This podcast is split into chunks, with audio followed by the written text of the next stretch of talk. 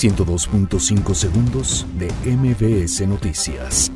PAN presenta denuncia ante la Secretaría de la Función Pública contra funcionarios por explosión en Tlahuelilpan.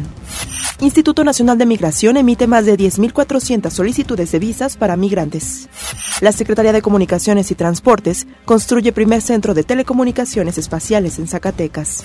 La Comisión Federal de Electricidad cancela licitación de construcción de una línea de transmisión directa de alto voltaje en Oaxaca. Inicia en Mocorito, Sinaloa, el Plan Nacional de Lectura.